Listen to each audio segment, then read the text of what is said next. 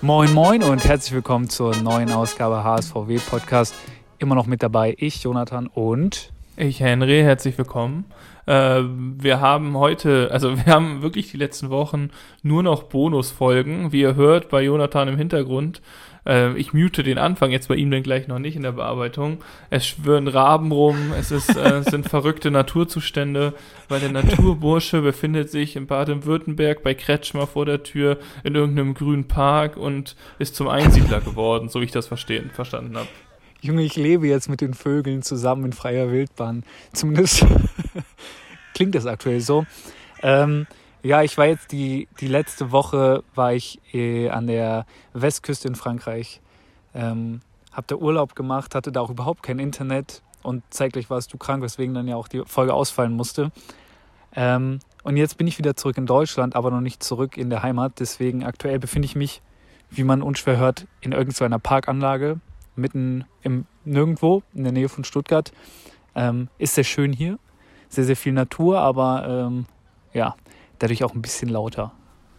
Ja, das ist aber völlig in Ordnung. Damit können wir beide umgehen. Und ähm, deswegen wird es aber heute wahrscheinlich wieder eine etwas kürzere Folge. Äh, wir haben auch heute mal provisorische Aufnahmen, Aufnahmezustände. Also Jonathan jongliert da mit Handys, während er versucht gleichzeitig noch sich die Kicktipp-Sieger zu merken. Ähm, ja, ja, das wir haben jetzt vier Tagessiege, die wir auch, wo wir SiegerInnen benennen müssen oder dürfen. Und zwar ist das einmal äh, für die zweite Bundesliga letzte Woche, war, hatte einmal Jan Ole überragend abgeliefert. Und für Bester die Mann. Bundesliga an jedem, Spiel, an jedem Spieltag hat Janus 85 abgeliefert. Mit 17 Punkten, Jan Ole davor mit 19 Punkten. Und du hast dir, glaube ich, die aktuellen äh, dieser Woche, die SiegerInnen, gemerkt. Ja, ich habe es ganz verkrampft versucht, auswendig zu lernen. Ähm, also nur für euch. Äh, ich weiß auch nicht mehr, wer welche gewonnen hat, aber letzte Woche waren auf jeden Fall äh, die Tagessieger Dein, Zottel Ronaldo und wieder Jan Ole. Der scheint einen richtigen Flow zu haben. Ähm, und was mir aufgefallen ist, ich war irgendwie mittlerweile deutlich erfolgreicher als du unterwegs. Irgendwie ist was passiert. Dieses Kopf, Kopf an Kopf Rennen, das hat sich so ein bisschen aufgelöst. Ich bin jetzt irgendwie so zehn Punkte vor dir oder so. Was ist da los bei dir? Weiß ich nicht. Das kommt alles mit der Zeit wieder. Die Saison ist noch lang. Und äh, ich werde mir da mal von Jan Ole ein paar Tipp-Nachhilfestunden äh, geben lassen. Dann kannst du dich äh, in zwei, drei Wochen wieder umdrehen und fragen, wieso du diese provokanten Fragen überhaupt gestellt hast.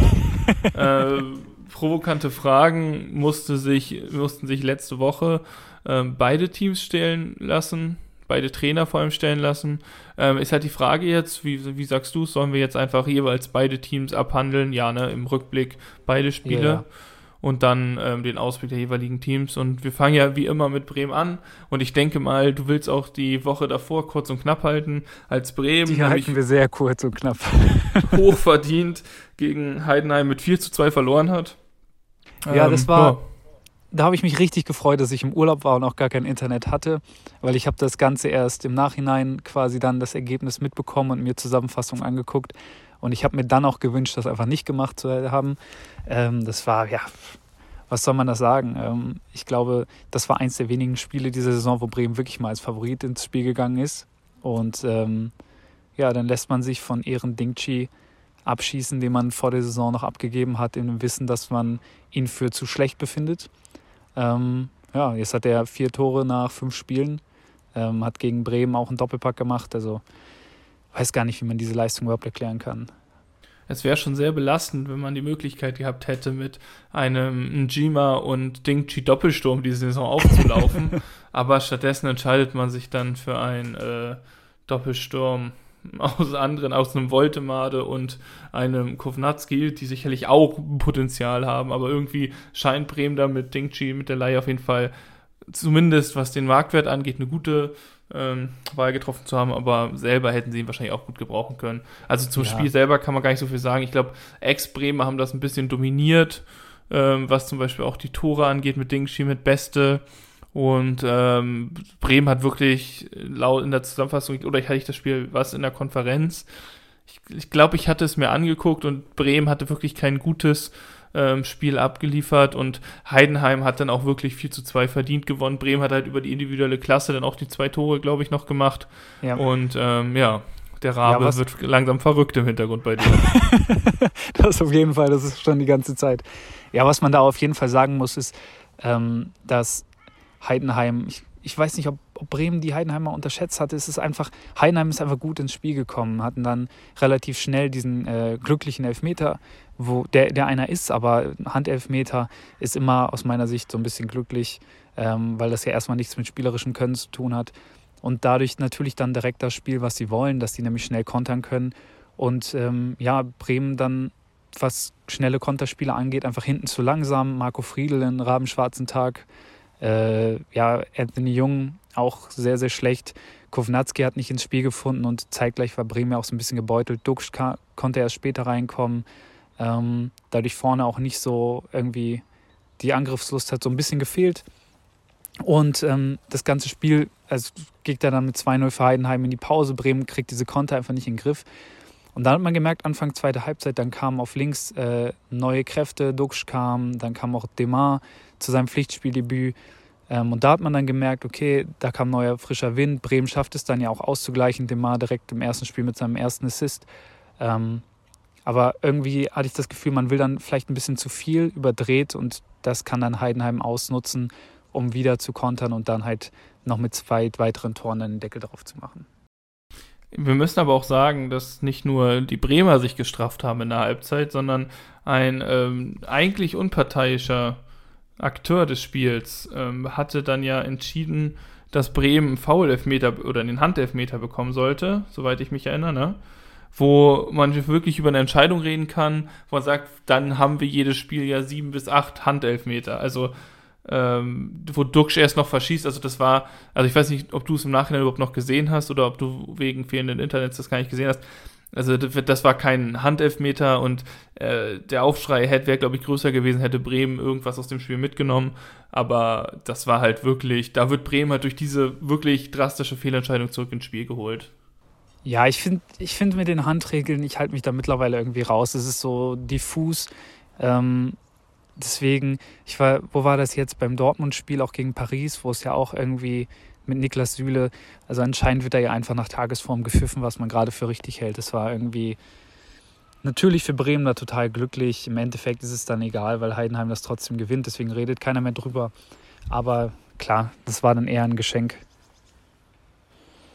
Ähm, ja. Was kein Geschenk war, war der Sieg dann aber jetzt zum Glück gegen Köln. Ähm, den habe ich tatsächlich dann sogar jetzt noch einigermaßen gut mitbekommen. Ähm, ich habe mich im Zug befunden von, ähm, von Paris nach Stuttgart und da hatte ich tatsächlich gutes Internet. Das heißt, ich konnte das Spiel sehen. Ähm, und ja, hat mir total gut gefallen, also hat mir deutlich besser gefallen. Total gut wäre jetzt übertrieben. Ähm, vor allem, was mir richtig gut gefallen hat, war die Anfangsaufstellung, weil ähm, ja, man, Ole Werner hat endlich das umgesetzt, was quasi alle Fans seit Wochen fordern. Man hat äh, Demar von Anfang an spielen lassen. Man hat äh, Velkovic statt Friedel spielen lassen. Lin durfte von Anfang an statt Groß. Äh, dann hat Boré vorne neben Duxch gespielt. Und ähm, es war einfach eine sehr, sehr frische Truppe. Viele neue Gesichter, viele Gesichter, die richtig Bock hatten. Gerade auch, ich fand Demar und Lin haben richtig frischen Wind auch reingebracht. Und äh, diese Aufstellung hat mir sehr, sehr gut gefallen. Ja, also wenn das jetzt, wenn ich jetzt wann dann, also das war ja schon ein Must-Win-Spiel für Bremen, wenn du nicht wirklich absolut in die äh, Untiefen des Abstiegskampfes sofort am Anfang der Saison reinrutschen willst, musst du halt dieses Spiel gewinnen. Und äh, sie haben auch völlig verdient gegen Köln das Spiel gewonnen. Und ich dachte halt auch, ob, äh, sich, ob Christian Groß verletzt ist und ob Anthony Jung unter der Woche irgendwie zehnmal nicht beim Training war oder wirklich nicht spielen dürfen. Aber ich dachte mir halt auch so was eine Überraschung, dass wenn man Fußballer spielen lässt, die auch tatsächlich Fußball spielen können, dann kann man auch Spiele gewinnen. Aber ja, es es, es war auf jeden Fall überfällig, dass man jetzt mal äh, neue Gesichter spielen lässt. Ich meine, Demar und auch Boré hatten ja vorher noch nicht so viel Zeit, um sich einzugliedern. Deswegen verständlich, dass sie vorher auch nur bedingt zum Einsatz kamen. Aber jetzt, wo sie da sind, sie spielen zu lassen, absolut richtig. Ähm, und ich fand, man hat dann zum Anfang hin ein relativ ausgeglichenes Spiel gesehen. Vielleicht sogar mit ein paar Tendenzen eher für Köln. Ähm, mit Chancen, so kleineren Chancen auf beiden Seiten. Und dann, ja, dachte ich schon, okay, es geht wieder los, wieder die Ex-Bremer. Davy Selke köpft dann nach einem ja, unzureichend geklärten Eckball die Kölner mit 1-0 in Führung und ich dachte, oh, das könnte jetzt wieder ganz in die falsche Richtung gehen. Wie hast du das mitbekommen? Das Spiel oder das 1 0? Ja, also ich glaube halt, auch was man, man kann über Bremen sagen, was man will, aber ich glaube, Köln steckt noch mehr in der Scheiße, weil die Qualität im Kader einfach noch geringer ist als die bei Bremen. Ähm, und das hat man dann auch gemerkt. Also die Verunsicherung auf beiden Seiten, finde ich, war am Anfang irgendwie zu spielen, weil da ging es für beide erstmal darum, bloß keine Fehler machen. Ja, ja. Und ähm, ja, pff, mal gucken. Aber dann Selke, dass der ein Tor macht, war dann wahrscheinlich dir auch klar im Vorhinein. Klar, Aber ich fand das war dann, mit Ansage. Dann hat Bremen ja auch irgendwie gewissermaßen das erste Mal angefangen, ein bisschen was zusammen zu kombinieren und ein paar Pässe am Stück zu spielen und hat sich dann ja auch schön durchkombiniert und Poré zündet gleich im ersten Spiel und ähm, kann jetzt bei der Laie, die er ja eigentlich gar nicht wollte, ähm, dann doch gleich zünden und das ist ja auch gut für Bremen, dass sie dann jemanden wie ihn haben, der dann tatsächlich auch das Tor sofort trifft. Das ist ja auch ähm, super für ihn als Spieler, selbstvertrauend gebend und so weiter, nach den wenigen Einsatzminuten in Frankfurt zuletzt. Ja, sehr abgezockt macht er das. Und vor allem, wenn man bedenkt, das fand ich ganz lustig, er hat sein, ähm, also er hat ja letzte Woche gegen Heidenheim dann schon gespielt, aber da war er noch so ein bisschen ähm, so, er hatte nicht so ganz den Bezug zum Spiel, fand ich, aber das war jetzt ähm, dann diese Woche gegen Köln schon deutlich mehr der Fall. Ich fand, er hat sich generell deutlich besser eingefügt und dann ähm, genau wie tatsächlich auch gegen, bei, bei Frankfurt äh, sein Debüttor dann gegen Köln geschossen. Scheint ihm sehr zu liegen. Ähm, und ja, dann war die Partie wieder komplett offen. Man geht mit 1 zu 1 in die Halbzeit. Und ich finde, spätestens ab der zweiten Halbzeit hat man dann auch später in den Pressekonferenzen gehört, war äh, Bremen einfach das bessere Team mit den besseren Chancen. Äh, deutliche Spieldominanz fand ich auch einfach besser gespielt. Ähm, was du sagtest, auch qualitativ fand ich einen Unterschied im Kader zu erkennen, einfach von den Spielanteilen her. Und ähm, ja, so hat sich Bremen dann echt ein paar schöne Chancen erarbeitet. Zum Beispiel auch dieser Volley da von Demar, den fand ich echt, äh, hat mir gefallen, die zweite Halbzeit dann zu sehen. Also ich muss sagen, ähm, der Unterschied war, finde ich, auch zu sehen darin, dass Köln ein Tor macht und Köln schafft es nicht, Sicherheit in das Spiel zu bringen durch dieses Tor, sondern die spielen weiterhin verunsichert und schaffen es nicht so wirklich, zum, diesen Treffer zu nutzen, um vielleicht auch Verunsicherung bei den Bremern hervorzurufen. Andersrum war das bei Bremen genau der Fall. Also spätestens ab dem Tor hat, glaube ich, Bremen neues Selbstbewusstsein geschöpft und hat dann ab da auch äh, stärker kombiniert, hatte dann ja auch noch Chancen in der ersten Halbzeit noch ein, zwei, aber dann halt in der zweiten Halbzeit erst recht. Und dann braucht es halt erst wieder einen Jema, der reinkommt für einen Boré für das 2 zu 1 und am Ende gewinnt Bremen dann hochverdient. Also 2 zu 1, sie können auch noch das 3 zu 1 machen ähm, und fangen sich halt diesmal auch nicht mehr das 2 zu 2. Und dieser Sieg und dieses Spiel ist auch elementar gewesen für den Start der Saison, weil gegen Köln, die ja wirklich nichts auf den Platz bekommen, irgendwie bisher, hat es dann Bremen geschafft, ein gutes Spiel zu machen und auch dann zu gewinnen. Ja, vor allem, weil jetzt ja aktuell in dieser Phase eher die schwächeren Teams kommen. Also letzte Woche Heidenheim, dann hat man diese Woche Köln, nächste Woche Darmstadt. Das sind die Spiele, auch mit Mainz jetzt noch im Rückblick, das sind die Spiele, da muss man halt aktuell punkten, damit man dann, wenn wirklich die schwereren Kaliber kommen, da den Puffer hat. Und jetzt nach mit fünf Spielen mit sechs Punkten, finde ich, steht Bremen ordentlich da. Wenn man anguckt, dass die anderen Spiele auch noch gegen Bayern und gegen Freiburg waren, ist das insgesamt, glaube ich, okay für ein Team, was in der zweiten äh, Saison in der ersten Bundesliga hintereinander ist. Ähm, und ja, man muss jetzt einfach diese, diese Leistung irgendwie schaffen zu konservieren, auch diesen, diesen Mut, um jetzt einfach in dieser Phase diese Punkte einfach dann mitzunehmen, um dann später besser gewappnet zu sein. Ja, jetzt offenbart sich gerade echt eine äh, desolate Bundesliga-Qualität, finde ich wieder. Also dieses die vor allem dieses Quartett da unten, also Mainz spielt ja einen desolaten Fußball, Darmstadt spielt gar keinen Fußball, da ist nur Lieberknecht der Einzige, der rumheult die ganze Zeit. Also da wünsche ich dir schon viel Spaß bei den Interviews nach dem Spiel gegen Bremen. Der sieht ja bei allem immer, dass Darmstadt immer ver, ja, verpfiffen wird mit Absicht und dass die, das Produkt Bundesliga gerettet werden soll und deswegen soll Darmstadt absteigen und alles, wo ich mir denke, sag mal, und dann Gladbach und Köln und Bochum und Heidenheim und Augsburg, also fußballerische Qualität äh, ist in dieser Liga, finde ich, nur bedingt vorhanden, aber da schafft es dann Bremen sich auch dann sozusagen nicht nach unten abzusetzen, sondern irgendwie mitzuschwimmen und müssen halt jetzt gucken, dass sie weiterhin ihre Punkte holen. Und wenn sie halt in diesem Schnitt bleiben mit knapp mehr Punkten als Spiele, dann werden sie ja auch nicht absteigen am Ende. Ja, zumindest aktuell finde ich, man, man hat jetzt Hoffnung, dass man gesehen hat, okay, die neuen Jungs, die können was. Ähm, Und ich glaube, mit der Truppe ist man auf jeden Fall fähig, gegen die unteren Teams ordentlich gegenzuhalten, wahrscheinlich sogar qualitativ einfach besser aufgestellt zu sein als viele von denen. Und ähm, was mich persönlich dann noch gefreut hat, wo wir kurz drüber reden können, äh, dass Nabi Keita sein Debüt gemacht hat. Ähm, hat ja nur, glaube, insgesamt irgendwie vier, fünf Minuten gespielt, aber alleine in den vier, fünf Minuten ein paar echt äh, sehr gute Ballaktionen gehabt. Klar hatte Köln dann schon weit geöffnet, ähm, hat versucht noch den Anschluss zu machen, den Ausgleich. Ähm, aber insgesamt hat man gesehen, was für eine Qualität dieser Spieler hat. Auch zwei Torabschlüsse gesammelt in diesen fünf Minuten, einen richtig geilen Hackentrick noch gemacht. Also ich habe total Bock, den jetzt mal für mehr als äh, fünf Minuten zu sehen. Ich denke mal, gegen Darmstadt zwar noch kein Startelf-Kandidat, weil er jetzt einfach so lange draußen war. Aber ähm, wenn er jetzt nach und nach aufgebaut wird, immer mehr Spielzeit bekommt, ich glaube, das ist äh, dann eine Wahnsinnsbereicherung. Und auch äh, Justin Jimmer, wie der jetzt sich da in die Bundesliga einfindet, das ist einfach eine Waffe nach Einwechslung. Ich würde ihn auch gar nicht von Start an bringen, weil man sieht einfach, was der für einen Schaden ausrichten kann gegen Verteidiger, die schon ein bisschen müde sind. Ähm, und ich glaube, Bremen hat so jetzt auch in der Tiefe äh, echt ein paar Spieler da, die auch nach Einwechslung oder dann jetzt in Zukunft deutlich Qualität reinbringen können. Ja, da stimme ich dir bestimmt zu.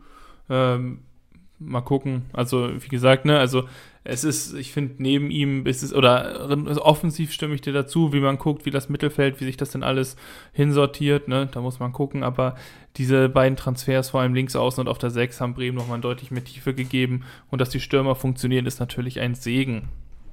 Ja, so, das, das, eine, eine letzte Sache noch, dann können wir zum HSV rübergehen. Äh, da gehe ich sehr gerne mit Freude rüber. Ähm, einen eine Sache, die ich noch ähm, zumindest interessant fand, wo ich jetzt auch mir Gedanken gemacht hatte, ist ähm, bei Bremen die Kapitänswahl. Weil ähm, man hatte ja letzte Saison Marco Friedl im Amt und hat ihn dann bestätigt. Ähm, ich finde aber, er ist derjenige aus der Verteidigungskette, der immer wieder mit schlechten Leistungen eigentlich auffällt, der sehr unsicher oft wirkt. Jetzt gegen äh, Köln ja auch nicht dabei gewesen wegen einer Verletzung. Ähm, da war Niklas Stark dann Kapitän, der hat das eigentlich sehr, sehr solide gemacht.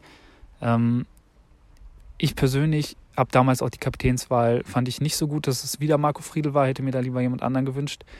Ähm, Fühle mich da jetzt drin so ein bisschen bestätigt.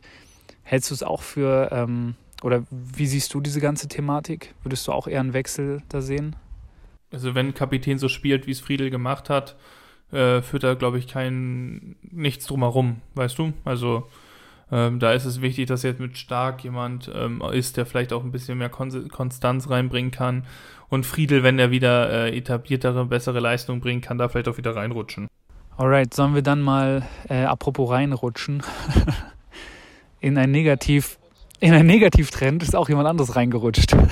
nee, erstmal in einen Positivtrend. Und zwar hat der HSV heute oder gestern oder wie auch immer ähm, die 100.000 Mitglieder geknackt. Oh. Ähm, damit sind sie der sechste Verein, ähm, der sechste Verein in Deutschland, der das schafft oder geschafft hat. Und ähm, der 13.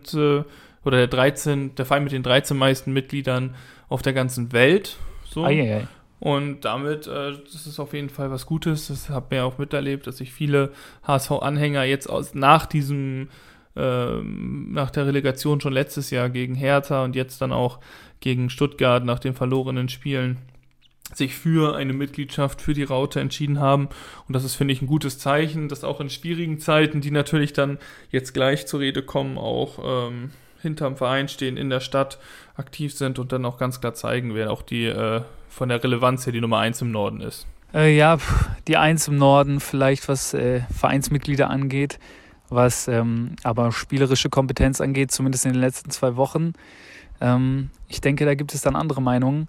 Was war los gegen Elversberg gegen Osnabrück? Also gegen, Os äh, gegen Elversberg, ich hatte, ich muss, also als ich an die Folge letzte Woche dachte, ich hatte mir schon so ein kleines Ding zusammengelegt, weil ich dachte, eine Leistung es, es unterboten sich mehrere Sachen. Es unterbot sich der HSV mit einer Leistung, die einfach nicht gut war. Aber was man auch sagen muss, ist eine Schiedsrichterleistung, die, wie ich gegen Elversberg gesehen habe, wirklich gefühlt noch nie gesehen habe. Also das war wirklich gottlos. Also es geht ja los. äh, es gab einige Pfiffe, die absolut bodenlos waren, die unbegründet waren. Ich weiß nicht, ob du irgendwas von dem Spiel gesehen hast, aber es gab einen Elfmeter, sehr, sehr der wenig. zuerst gepfiffen wurde für den äh, für für Elversberg was einfach ein Offensivfoul war. Also den hat er auch sofort zurückgenommen, aber allein, dass er ihn in der Live gibt, sozusagen im Live-Bild, äh, das ist, war absolut grotesk, wirklich, absolut grotesk, was der Schiedsrichter pfeift. Zudem vertraue ich dem Video Assistant Referee, was Abseitslinien angeht, nicht mehr in so kleinen Stadien, weil beim Spiel war es ja so, der HSV ging ja, glaube ich, nach acht Minuten oder 13 Minuten, irgendwie sowas 1 zu 0 in Führung eigentlich wird dann per Abseits ja. zurückgepfiffen. Es gibt bis heute keine kalibrierte Linie davon. Bei allen anderen Spielen gibt es umgehend eine kalibrierte Linie, wo ich mir denke, wieso gibt es denn da keine? So, wenn es denn abseits war, es wurde ja auch gecheckt länger. Also da denke ich halt, dass so kleine Stadien vielleicht ja nicht die perfekten Kamerasituationen haben. Ähm, ja, was aber trotzdem nicht entschuldigt, dass der HSV da gegen Elversberg 2 zu 1 verliert und auch äh, komplett kraftlos gespielt hat und sich vielleicht dann auch ein bisschen am Schiedsrichter aufgehängt hat. Äh, und dass der HSV dann auch leider gegen die beiden Aufsteiger jetzt unterm Strich 180 bodenlose Minuten gespielt hat und auch völlig zu Recht mit null Punkten jeweils nach Hause gefahren ist. Ja, zu Elversberg kann ich leider nicht so viel sagen. Ähm, hast du da noch irgendwelche Ergänzungen? Ansonsten könnten wir zum Osnabrück-Spiel übergehen, weil dann könnte ich da auch mitreden. Äh, zu Elversberg, ne, ich habe ja das meiste gerade schon gesagt. Also die Wutrede aus den Kollegen aus Eckernförde, das war nämlich ein Schiedsrichter aus Eckernförde. Äh, zu habe ich gerade ja schon meine Meinung geäußert. Das war wirklich absolut. Also, äh, man schimpft ja gerne über den Schiedsrichter, aber das war auch äh, nicht wirklich, wirklich gut. Und auch, dass äh, der HSV hat ja noch ein anderes Tor, was zurückgenommen wurde. Aber sei es drum, ähm, nö, sonst kann ich nicht sagen. Der HSV spielt, wie gesagt, nicht gut und Walter musste sich hinterfragen und wir haben alle eine Reaktion erwartet. Und dann kommen wir zum Spiel gegen Osnabrück, was mindestens genauso schlecht war. Wenn nicht sogar eigentlich, was die zweite Halbzeit angeht, noch viel, viel schlechter. Und vor allem einen Namen möchte ich da hervorheben und das ist der Torschütze vom Elversberg-Spiel und zwar Moritz Heyer. Also was der hinten links gespielt hat gegen Osnabrück, das geht auf keine Kuhhaut und äh, dahinter frage ich dann auch irgendwie die Kaderplanung beim HSV, weil sich ja ähm, wie heißt der noch, äh, der Sportdirektor vom HSV Costa hingesetzt hat im Transfermarkt.de Interview und gesagt hat, nee, wir brauchen keinen, wir sind links gut aufgestellt. Und dann stellt er da Moritz Heyer hin, obwohl wir einen Oliviera haben, so der vielleicht noch zu jung ist, aber dann vielleicht einen Van der Bremt nach links ziehen wenigstens. Und Mikel Bronsis, der dann reinkam, auch für Heyer ein besseres Spiel gemacht hat. Aber Moritz Heyer hinten links ist gescheitert und das war ganz, ganz, ganz schlechter Fußball und grausam. Ja, irgendwie ein bisschen verrückt, dass irgendwie den HSV hat die Länderspielpause so ein bisschen zerrissen, hat man das Gefühl. Ich dachte, Elversberg, okay, bei, bei dieser Serie, die der HSV hat, das, da kann man ein schlechtes Spiel reinrutschen. Das passiert einfach. Ist ja auch kein äh, Genickbruch, mal ein Spiel zu verlieren. Ähm, aber gegen Osnabrück, das ist natürlich dann schon äh, eine ja, Wiederholung, die einfach richtig dann auch wehtut, weil es waren einfach beide sehr schlechte Teams, aus, äh, die gerade hochgekommen sind. Osnabrück die Vorwoche ja auch 7 zu 0 verloren, das muss man sich erstmal vor Augen führen. Ähm, das heißt, das waren jetzt keine Brecher der zweiten Liga. Ähm, und irgendwie hatte man das Gefühl, das sind eigentlich dann Spiele, die der HSV ganz locker gewinnen muss. Und gerade da taten sie sich extrem schwer. In Osnabrück kam natürlich noch hinzu, dass der HSV einfach super viel umstellen musste, wie du schon gesagt hast. Haier, der wirklich alles andere als einen guten Job gemacht hat, musste für Muheim rein. Äh, in der Innenverteidigung Schonlau auch spontan ausgefallen, den musste man ersetzen. Feray war auch nicht mit dabei. Also HSV musste einfach auch so ein bisschen spontan reagieren.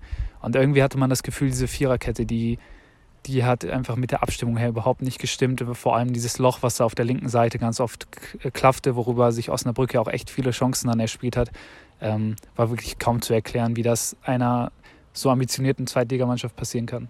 Ja, Guy Ramos hat wirklich ein ungutes Spiel gemacht, da hast du recht.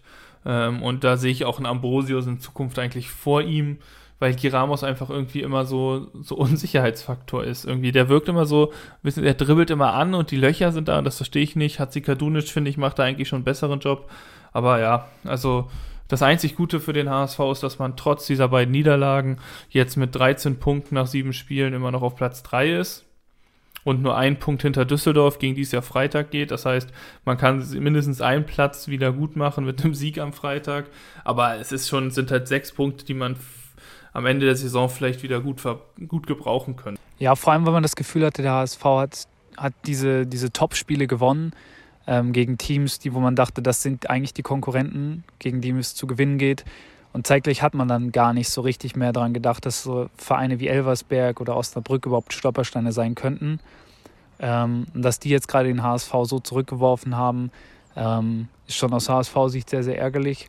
Zeitgleich finde ich aber auch, hat man diese Chance, man hat bewiesen, gegen diese Top-Teams hat man es eigentlich gut gemacht. Ich habe jetzt gelesen, dass äh, Schonlau und Haier, äh, Haier sage ich jetzt schon, und Muheim wahrscheinlich auch gegen Düsseldorf wieder mit dabei sind man hat die Chance, einfach mit einem kompletten Kader wieder gegen Düsseldorf die Verhältnisse auch wieder anders zu rücken. Ähm, man muss jetzt einfach nur aus diesem äh, Tief, was wahrscheinlich mit, mittlerweile auch mental da ist, einfach sich wieder rauskämpfen und ja, dann zeigen, dass man auch einen anderen Fußball spielen kann. Ja, also ich finde, gegen Osnabrück ist die Niederlage jetzt äh, eigentlich, ist natürlich dumm. Sie ist nicht überraschend, weil der HSV, glaube ich, wie es seit vier Spielen oder seit vier Partien nicht mehr an der Bremer Brücke gewonnen hat oder vier in Folge verloren hat, irgendwie sowas. Also das ist schon ähm, ein bisschen blöd gelaufen. Und als HSV-Fan ist man sich immer darüber im Klaren, dass der HSV immer nur ein Moment von ähm, von, von einer Niederlage gegen den Aufsteiger entfernt ist. Aber wie du ja auch gesagt hast am Anfang, gegen Elversberg, das kann mal passieren. Vor allem auch, weil ja so Verein, das Spiel vom HSV gegen Elversberg war das größte Spiel deren Vereinsgeschichte.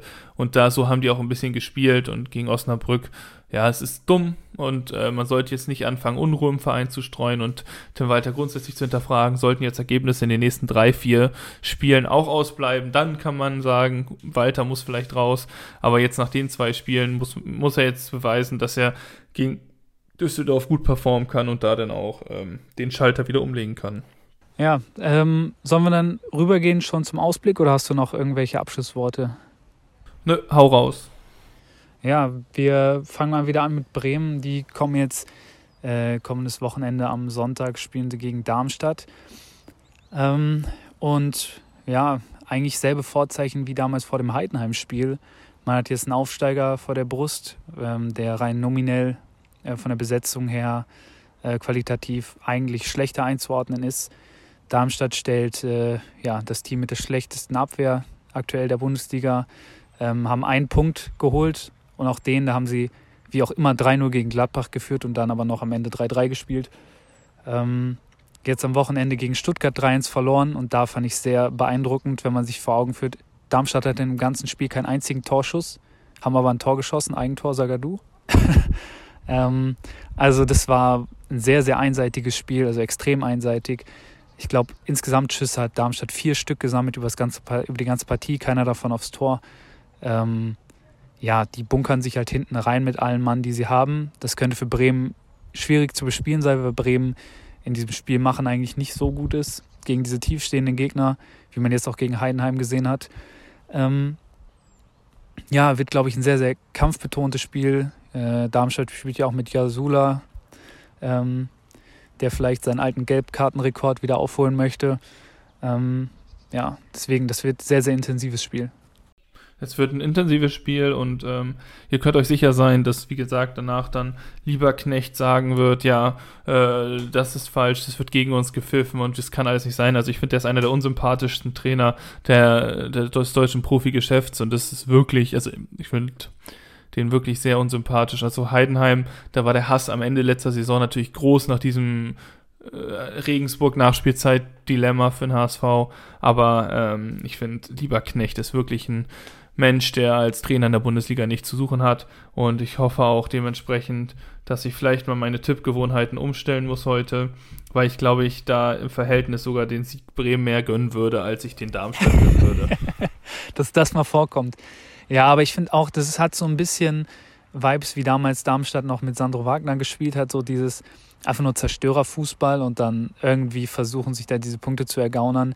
Das ist natürlich ist eine legitime Art und Weise, als Underdog zu spielen, aber es ist einfach super unschön. Ähm, und ich finde, weiß nicht, es gibt einfach ein paar andere Mannschaften, die ich dann lieber in Liga 1 hätte. Deswegen hoffe ich auch, dass Bremen das irgendwie gewuppt kriegt und dass ähm, Darmstadt diese Saison dann vielleicht nicht mehr allzu viele Punkte sammelt. Und für Bremen wäre es halt super wichtig, mit neun Punkten dann nach sechs Spielen da zu stehen. Das wäre einfach schon mal, ähm, hätte man ein bisschen Abstand auf jeden Fall auf die Plätze unten.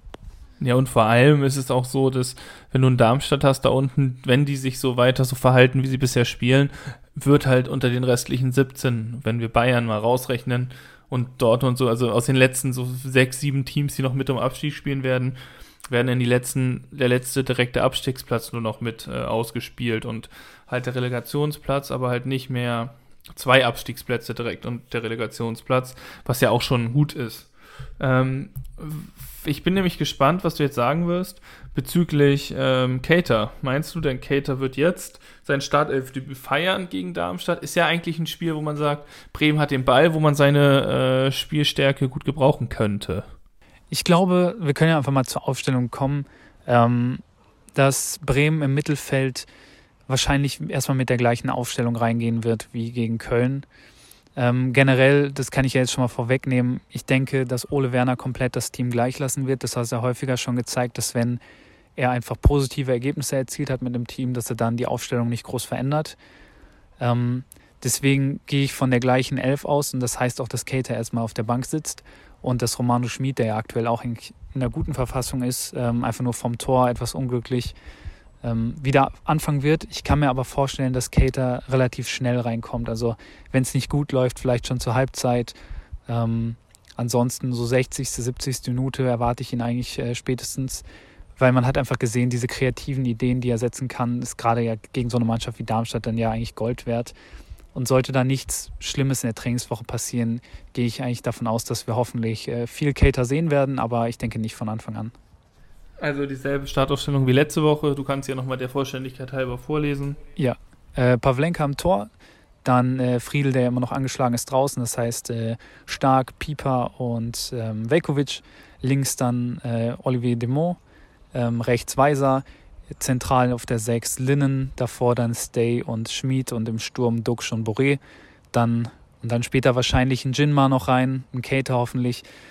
Ähm, bei Jinma ist dann auch immer interessant zu sehen, wie der sich gegen eine Mannschaft äh, verhält, die nicht versucht gegenzuhalten, ähm, also mit off offensiv dagegen zu halten, ähm, weil der ja eigentlich von diesem Platz, der hinter einer Kette ist, lebt, ähm, den er gegen Köln hatte, den er auch gegen Mainz hatte. Ähm, deswegen wird interessant zu sein, wie er sich dann durchsetzen kann. Ähm, aber von dieser Elf gehe ich aus und ich hoffe auch, dass das dann reicht, um gegen die Darmstädter jetzt die Punkte einzufahren und sich nicht nochmal so ein Spiel wie gegen Heidenheim antun zu müssen. Ja, das sehe ich. Und ähm, nicht dabei in deiner Aufstellung und auch in deinen Ausführungen ist Kovnatski, der auch nicht mehr dabei ist bei Fortuna Düsseldorf, wo er letztes Jahr ja noch gespielt hat. Und die Fortuna kommt Freitag um 18.30 Uhr ins Volksparkstadion, wo ich ähm, äh, Platz nehmen werde oder stehen werde, bin ich mir gerade unsicher. Und das Spiel mir zu Gemüte führen werde. Und ähm, ja, den HSV erwartet dann ein Spitzenspiel. HSV ist dritter, punktgleich mit St. Pauli, äh, mit dem zweiten. Und ähm, Düsseldorf hat einen Punkt mehr. Also erster gegen dritter, absolutes Topspiel. Und der HSV muss eine Reaktion zeigen nach den zwei schwachen Auftritten. Und hoffe auch, und ich hoffe auch, dass er das umsetzen kann und dass Tim Walter die Mannschaft auf den jetzt doch stärkeren Gegner einstellen kann und Daniel Thune vielleicht in alter Daniel Thune-Manier wieder choken kann. ja, ich bin sehr gespannt. Also die Düsseldorfer sind ja aktuell super gut aufgelegt, haben jetzt unschieden letztes Wochenende gespielt gegen Hannover. Ähm, ich glaube, Mann der Stunde in Düsseldorf ist aktuell eher Flügel, dieser Zolis, dieser Grieche, ähm, der jetzt auch in fünf Spielen fünf Tore gemacht hat. Ähm, der hat vorher, glaube ich, in Holland gespielt und davor zusammen noch mit Milot Rashica bei Norwich City. Ähm, das ist so ein Außenstürmer, der da aktuell sehr gut performt, hat auch den Elfmeter rausgeholt, ihn dann selber verwandelt. Ähm, das heißt, Düsseldorf wird mit schnellen und guten Außenspielern kommen. Das heißt, für Hamburg wird es aus meiner Sicht sehr, sehr wichtig sein, wieder kompetente Außenverteidiger zu haben. Das heißt, ein Comeback von Muheim wird wahrscheinlich elementar. Ähm, ja, und auch Van der Bremt muss sich im Vergleich zum Osnabrück-Spiel echt nochmal deutlich steigern, um dann vor allem gegen den gerade angesprochenen Solis dann ähm, auch dagegenhalten zu können, der so eine Torgefahr in letzter Zeit ausstrahlt. Ja, das auf jeden Fall. Ähm, der HSV muss da allgemein hoffen, dass auch der Kapitän wieder zurück ist, was du ja vorhin schon angesprochen hast, was auch der Fall sein wird, wahrscheinlich, hoffentlich. Und das gleiche gilt dann für Miro Murheim. Und äh, ja, also ich hoffe auch, dass ein Ferrei zurückkommt, dass man einfach so breit wie möglich die Möglichkeiten hat, auch zu wechseln und so weiter. Und dass vielleicht auch mal ein Dompe oder ein Jatta mal eine Pause bekommt. Aber das glaube ich ehrlich gesagt unter Tim Walter nicht. Ähm, ja, dann lass doch mal zur Aufstellung kommen. Wie denkst du, steht der HSV denn auf? Ähm, Daniel Heuer-Fernandes spielt im Tor. Wenig überraschend. Van der Bremt, Hatzika Dunic, Schonlau oder halt andersrum, je nachdem. Und links Miro Muheim spielt die Abwehr. Jonas Meffert spielt auf der 6. Ludovic Reis wird spielen, auch wenn er nicht sonderlich gut gespielt hat. Jetzt er ist wichtig. Und Laszlo Benisch nach ebenfalls zwei schwachen Spielen hat vielleicht die Möglichkeit, jetzt gegen ein bisschen offensiveren Gegner auch ein bisschen mehr zu zeigen. Und ich glaube halt persönlich, dass er halt vorne rangeht mit äh, Glatzel, Jatta und Dompe. Weil Walter ja nicht für seinen großen variablen ähm, Spielansatz und andere Spieler, die er bringt, bekannt ist. Ja, das äh, klingt auf jeden Fall sehr, sehr realistisch. Ich bin echt gespannt, wie das Spiel ausgeht. Ähm, dann nächste Woche melden wir uns dann zurück aus ähm, hoffentlich gewohntem Setup. Wir müssen noch dann, tippen. Ah, ja, stimmt. Fast vergessen. Ich fange mal an. Und zwar tippe ich ähm, auf einen Heimsieg am 1.10. um 15.30 Uhr das Sonntagsspiel von Darmstadt gegen Bremen und sage, Darmstadt gewinnt das 2 zu 1. ich finde es sehr gut, dass du deine Psychologie jetzt für Bremen nutzt. Ähm, ich bin aber direkt bei Bremen und ich hoffe, dass diese null äh, Torschüsse für Darmstadt sich weiter quasi halten und dass Bremen zu null spielen kann und dass sie 2 zu 0 insgesamt gewinnen. Gut, was sagst du denn zum HSV? Äh, ich glaube, das wird ein super enges Spiel. Düsseldorf steht hinten einfach sehr, sehr stabil. Äh, auch wenn man die Abwehrleistung vergleicht mit dem HSV, Düsseldorf wirklich viel weniger Gegentreffer bisher kassiert. Ähm, deswegen, ich glaube, dass das äh, ein relativ ausgeglichenes Spiel wird, sich das auch im Ergebnis widerspiegeln wird. Es wird wieder ein 1 zu 1, wie auch schon Düsseldorf gegen Hannover. Und wie auch das letzte Aufeinandertreffen in Düsseldorf, als der HSV beim 25. Supporters Club Fanclub äh, Jubiläum auch 2 zu 2, äh, 1 zu 1 gespielt hat. Ähm, ich glaube, der HSV gewinnt das aber mit 2 zu 1 zu Hause. Okay, dann äh, habt ihr die Tipps jetzt live hier von uns gehört. Den Rest dann äh, bei unserer Tippkick-Runde. Alle dran denken zu tippen. Ähm, jetzt in letzter Woche gab es immer wieder ein, zwei Ausreißer. Aber noch ist alles drin. Und wir hören uns dann nächste Woche hoffentlich wieder aus gewohntem Setup. Und dann, ähm, ja, kann ich auch hoffentlich mehr wieder zu den Spielen sagen als jetzt äh, in der Urlaubszeit. Genau, ich wünsche Ihnen noch einen wunderschönen Resturlaub und ähm, wir hören uns dann nächste Woche wieder. Wie immer gut Kick an euch alle und wir hören uns bis dann. Ciao. Ciao, ciao.